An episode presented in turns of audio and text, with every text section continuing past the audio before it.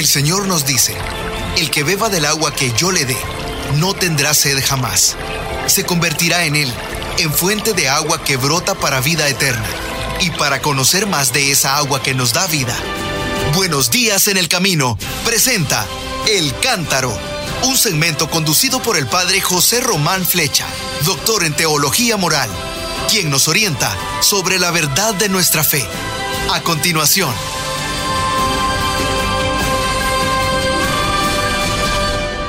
Mis queridos hermanos, soy el padre José Román Flecha, sacerdote de la diócesis de León, y tengo mucho gusto en compartir con ustedes eh, unas breves reflexiones de las lecturas de este próximo domingo. Este próximo domingo es ya el domingo 32, trigésimo segundo del tiempo ordinario. Quiere decir que estamos ya cerca de que se nos termine el tiempo ordinario. Y después que vendrá, después vendrá el tiempo de Adviento. Pero bueno, no, no, no adelantemos las cosas. ¿Qué nos dicen las lecturas? Mm, van a tocar el tema de, la muerte y de la resurrección, que viene muy bien, teniendo en cuenta que estamos en el mes de noviembre, donde muchos suelen ir o solemos ir a visitar el lugar donde descansan los restos de nuestros seres queridos. Dice la primera lectura, tomada del segundo libro de los Macabeos, capítulo 7. En aquellos días, arrestaron a siete hermanos con su madre. El rey los hizo azotar con látigos y nervios para forzarlos a comer carne de cerdo, prohibida por la ley de Moisés. El mayor de aquellos jóvenes habló en nombre de los demás diciendo, ¿qué pretendes sacar de nosotros? Estamos dispuestos a morir antes que quebrantar la ley de nuestros padres. El segundo Estando para morir, dijo al rey, Tú, malvado, nos arrancas la vida presente, pero cuando hayamos muerto por su ley, el rey del universo nos resucitará para una vida eterna. Después se divertían con el tercero. Invitado a sacar la lengua, lo hizo enseguida y alargó las manos con gran valor y habló dignamente, diciendo, De Dios las recibí y por sus leyes las desprecio. Espero recobrarlas del mismo Dios. El rey y su corte se asombraron del valor con que el joven despreciaba los tormentos. Cuando murió éste, torturaron de modo semejante al cuarto, y cuando estaba la muerte dijo, vale la pena morir a manos de los hombres cuando se espera que Dios mismo nos resucitará. Tú, en cambio, no resucitarás para la vida. Palabra de Dios, te alabamos, Señor. Un texto muy interesante. Como todos sabemos ya, y lo hemos explicado aquí muchas veces, el pueblo de Israel mm, tardó mucho tiempo en descubrir la idea, la posibilidad de la resurrección de los muertos. Pero aquí, como vemos, ya muchachos del pueblo, y, antes que ellos su misma madre, han descubierto ya esa idea, esa palabra, que la lanzan como una saeta al rey Antíoco IV Epífanes. Bueno, pues es precisamente en aquel tiempo de persecución contra los judíos cuando se afianza la creencia en la resurrección de los muertos. Como vemos, hasta las gentes más sencillas han llegado ya a descubrir que Dios no puede negar la vida eterna a los que han dado por Él la vida temporal. Interesante. Dios no puede ser menos elegante. Si los humanos han dado la vida por Él, Él, que es divino, ¿cómo no va a dar la vida por estos que se han entregado? Bueno, habría que recordar que la madre de estos jóvenes, una mujer del pueblo, que no había ido a una universidad, es la misma que les dice a los hijos, al, pequeño sobre todo, mira hijo, de lo no existente, es decir, de la nada, hizo Dios todas las cosas. O sea que ella ya cree en la creación a partir de la nada o desde la nada y cree también en la resurrección a partir de la muerte o desde la muerte. Bueno, y después rezaremos proclamaremos el Salmo. El Salmo responsorial a mí me gusta muchísimo. Es la oración de un levita que sirve al templo, como sabemos, y los levitas no tenían, no habían recibido tierras, fincas especiales en el reparto de la tierra prometida. Así que seguramente tiene, tiene alguna crisis.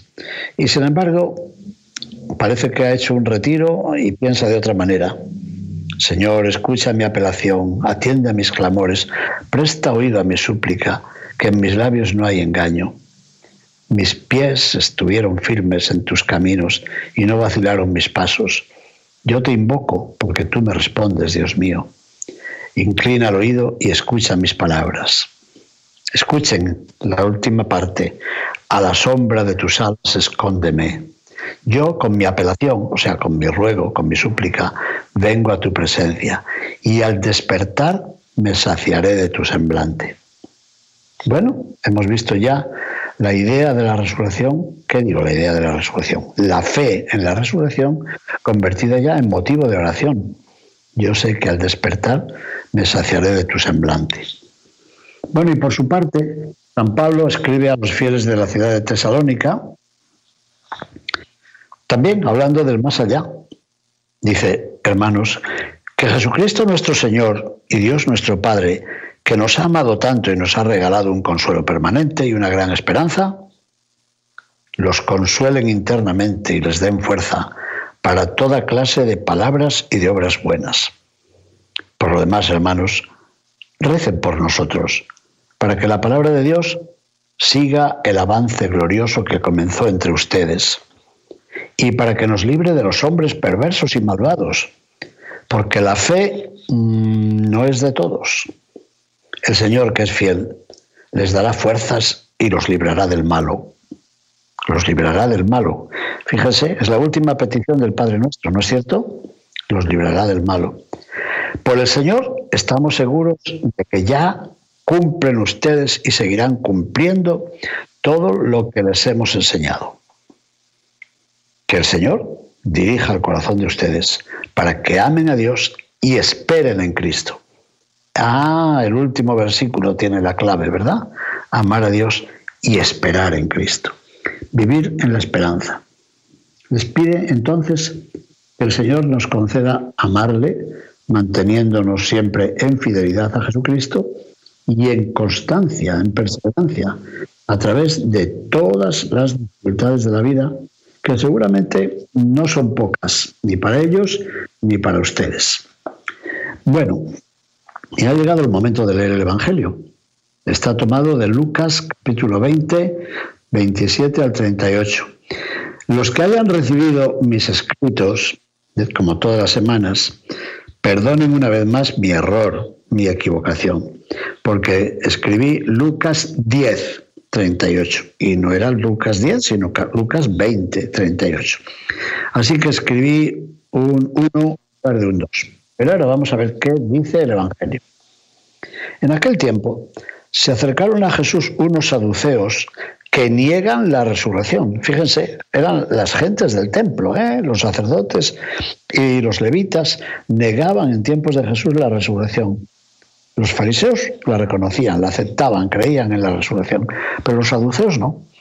Bueno, pues otros días son los fariseos los que le tientan, hoy son los saduceos, que vienen y le preguntan, Maestro, Moisés nos dejó escrito la ley del levirato, es lo que le plantean. Si a uno se le muere su hermano dejando mujer, pero sin hijos, cásese con la viuda y dé descendencia a su hermano. Es decir, este cuñado se casa con ella, alguien del mismo clan, y el hijo que nazca, el primero, se ascribe como hijo del hermano ya difunto.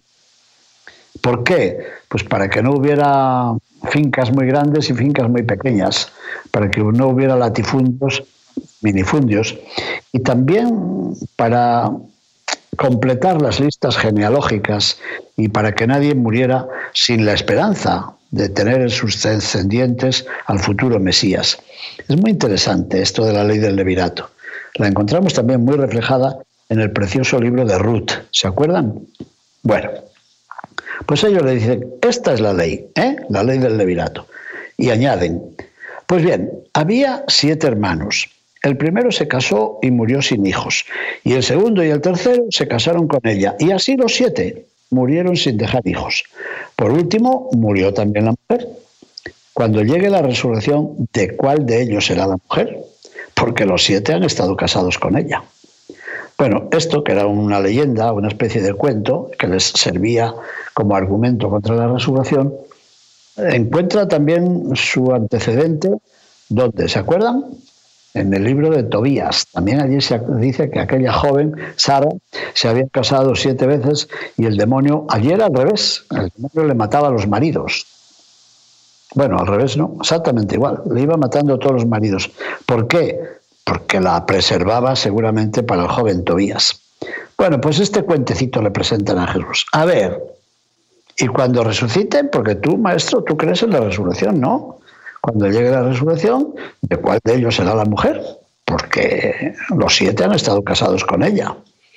Jesús les contestó, en esta vida, los hombres y las mujeres se casan, pero los que sean juzgados dignos de la vida futura y de la resurrección de entre los muertos, no se casarán. ¿Y eso por qué? Porque ya no pueden morir son como ángeles, son hijos de Dios porque participan en la resurrección. Esta frase es muy importante. Son hijos de Dios porque participan en la resurrección. Y luego esto hay que demostrarlo, ¿no? Y Jesús añade, y que resucitan los muertos, el mismo Moisés lo indica en el episodio de la zarza, aquella que ardía sin consumirse, cuando él llama al Señor Dios de Abraham, Dios de Isaac, Dios de Jacob. Por tanto, Dios no es Dios de muertos, sino de vivos, porque para Él todos están vivos. Palabra del Señor. Bueno, bueno, bueno.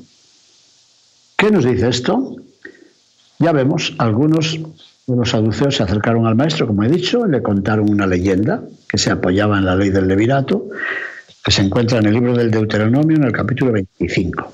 Y también en el recuerdo de Saba, la que sería esposa del joven Tobías. Libro de Tobías, capítulo 3, versículo octavo. Bueno, la cuestión mencionaba a una mujer que se había casado con siete hombres. Pues bien, ¿de cuál de ellos sería esposa a la hora de la resurrección?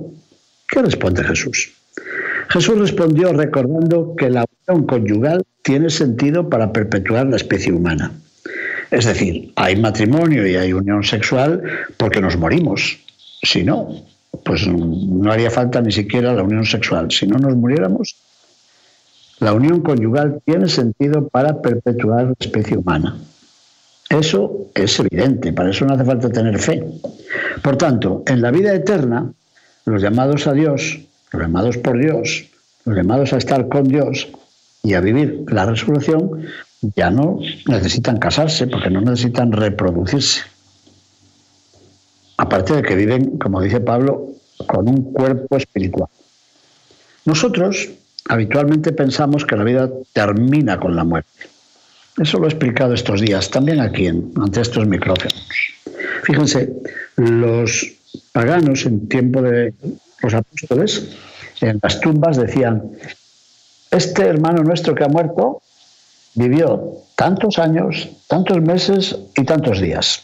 Ya está, sumen a ver cuánto vivió. Vivió y se acabó. En cambio, las tumbas de los cristianos no decían eso, sino que decían, se durmió en el Señor tal día, de tal mes, de tal año. Algunos podían equivocarse porque como había en la tumba, en la lápida, había años, meses y días, dirían, es lo mismo. Y no era lo mismo, era algo totalmente distinto. Los paganos sumaban el tiempo que había vivido y, como dije hace un momento, se acabó. En cambio, los cristianos decían, lo hemos depositado en la paz de la comunidad porque se durmió en este día. Es decir, pensaban que todavía continuaba la vida. Nosotros habitualmente pensamos que la vida termina con la muerte y en eso seguimos siendo paganos. Jesús sugiere que es con la muerte cuando comienza la vida verdadera. Pero esta visión de la existencia parece que no era comprendida por los interlocutores de Jesús, que eran los saduceos. Al acercarse a Jesús, los saduceos citaban un texto de la Escritura y Jesús recurre a otro texto de la Escritura, algo parecido a lo que ocurrió en aquel relato de las tentaciones, ¿se acuerdan? El demonio le citaba a Jesús textos de la Biblia, textos, de la Escritura, y Jesús contestó también con textos de la Escritura, una especie de desafío. Jesús recurre, recurre a otro texto muy conocido, el de la zarza, que ardía sin consumirse. En ella Moisés descubrió al Dios de Abraham, el Dios de Isaac y el Dios de Jacob. Véase en el libro del Éxodo, en el capítulo 3, versículo 6. Un texto que el pueblo de Israel recordaría muy bien y toda su vida. De aquel texto, ¿qué se deduce? Jesús deduce que los patriarcas continuaban vivos en la presencia de Dios. Y de esa fe y de ese texto extraía él dos importantes conclusiones. A ver, primera conclusión. Dios no es Dios de muertos, sino de vivos. Dios no puede renunciar a su poder creador, ni a la misericordia que derrama sobre todos sus hijos. Para Él todos son hijos de la resurrección. El Dios de los vivos no está rodeado de muertos. Alguna vez he dicho, si la muerte le arrebatara a Dios los hijos que Él ha creado, la muerte sería más fuerte que Dios y habría que adorar a la muerte. Bueno, algunos ya lo hacen, ¿verdad? En mi opinión se equivocan. El Dios de los vivos no está rodeado de muertos. Para Él, segunda conclusión, todos están vivos. Bueno, pues esa es la gran revelación la gran revelación del Dios de la vida. Nos habla de Dios, pero nos habla también de nosotros, los humanos. ¿Y qué nos dice de nosotros? Nos dice algo muy importante, que no podemos olvidar, que no osemos olvidar a nuestros hermanos que sufren como si ya estuvieran muertos. Por tanto, si Dios ama la vida, nosotros no podemos despreciarla de ninguna manera. Ni la vida que comienza, piensen en el aborto, ni la vida que termina, piensen en la eutanasia, ni la vida que ni empieza ni termina, sino la vida que se desarrolla, y piensen en los muchos asesinatos que tienen lugar todos los días en todas las partes del mundo. El Papa nos invita todas las semanas a recordar atentados, muertos por una causa o por otra. Para Él todos están vivos. Y para Él nosotros tenemos que procurar que todos nuestros hermanos vivan y vivan con dignidad. En el día de hoy, tanto la prensa escrita como la radio en España se hace eco del estudio que ha hecho Caritas, Caritas Española. Un estudio en el cual se deduce que una tercera parte de los hogares españoles están viviendo en una gran necesidad o claramente en pobreza. El tercio de la población. Bueno, pues es un informe hecho muy detalladamente, con toda seriedad científica. Evidentemente, al gobierno no le ha gustado nada esa, esa información. Pero como dicen aquí en el pueblo no le ha gustado nada, nadita, nada. ¿Por qué? Porque el gobierno quiere creer que estamos muy bien, que no nos falta nada, que lo están haciendo muy bien. Que conste que no estoy queriendo hacer política, ni alabar a un gobierno, ni al siguiente, ni al pasado. No. Pero es que lo que estoy queriendo decir es que el Señor de la vida, sí, nos lleva a la vida eterna, pero el Señor de la vida quiere que sus hijos vivan también de una forma decorosa y que no caigan en la miseria, que no vivan muriendo porque han de vivir para siempre. Si Dios ama la vida, usted y yo no podemos despreciar la vida. Si Dios ama la vida, usted y yo tenemos que procurar que la vida de nuestros hermanos sea una vida digna. Y dicho esto, yo creo que es hora de ir terminando esta breve conversación, más o menos con esta oración que he escrito. Señor Jesús, nosotros creemos y anunciamos que tú eres el camino, la verdad y la vida. Así lo dijimos, siempre, así lo creímos, porque tú lo habías dicho en aquel discurso después de la última cena.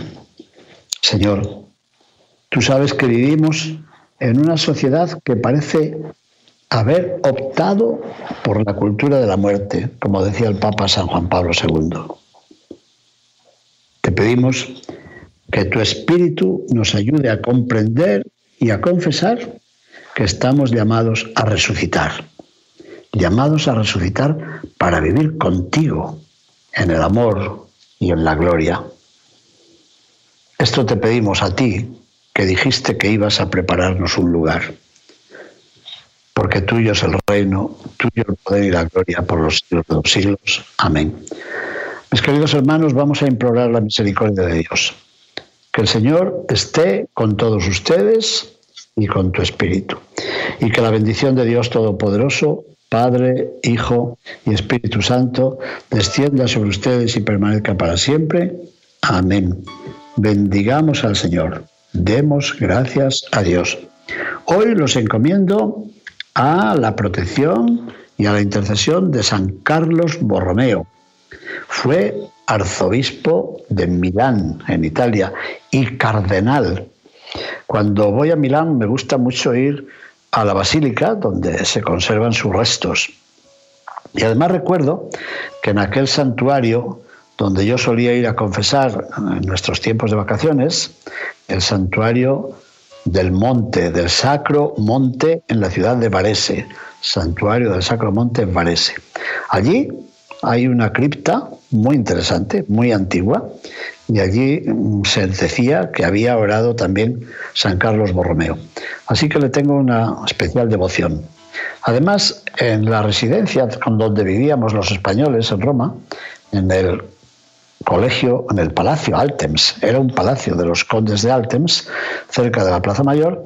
Había un salón donde decían que solía hospedarse el cardenal Carlos Borromeo cada vez que venía a Roma. Así que hoy mm, le pido a él que interceda así por su diócesis de Milán y por todos nosotros. Pero además, como he dicho hoy en la Santa Misa, en la homilía, me impresiona que este cardenal que trató de llevar a cabo los documentos y las orientaciones del Concilio de Trento en el siglo XVI, que viajó, que conoció su diócesis, que convocó sínodos, que hizo tantísimas cosas, que atendió a los pobres, pues murió, ¿qué les parece? A la edad de 46 años. Bueno, me impresiona. San Carlos Borromeo ruega por todos nosotros. Mis hermanos, bendiciones. Hasta otro día, hasta el lunes, si Dios quiere. Primeramente Dios. Buenos días en el camino presentó El Cántaro con el padre José Román Flecha. Esperamos que hayas disfrutado de este mensaje producido por El Sembrador. Si resides en Los Ángeles y a sus alrededores, recuerda que puedes ver la programación de ESNE las 24 horas al día a través de la señal abierta digital en Canal 56.2 y por la radio. También nos puedes escuchar y ver por medio de la aplicación ESNE en tu celular. Búscanos en las redes sociales y en nuestro canal de YouTube como Noel Díaz ESNE. No te pierdas la gran variedad de mensajes y artículos religiosos para el crecimiento de tu vida espiritual. El número de nuestras oficinas es el 773 777-7773 y puedes visitarnos por internet a elsembrador.org. El Sembrador Nueva Evangelización. Gracias por ser parte de esta gran familia. ¿Sabías que? La 540 AM en Salinas, California es la primera estación de ESNE, con programación 100% católica, totalmente en inglés, y la gran noticia es que la puedes escuchar en cualquier parte del mundo, a través de la página jesusthesower.com y de la aplicación ESNE. Pasa la voz a tus hijos, amigos y familiares que se comuniquen mejor en inglés para que reciban el mensaje de la palabra de Dios.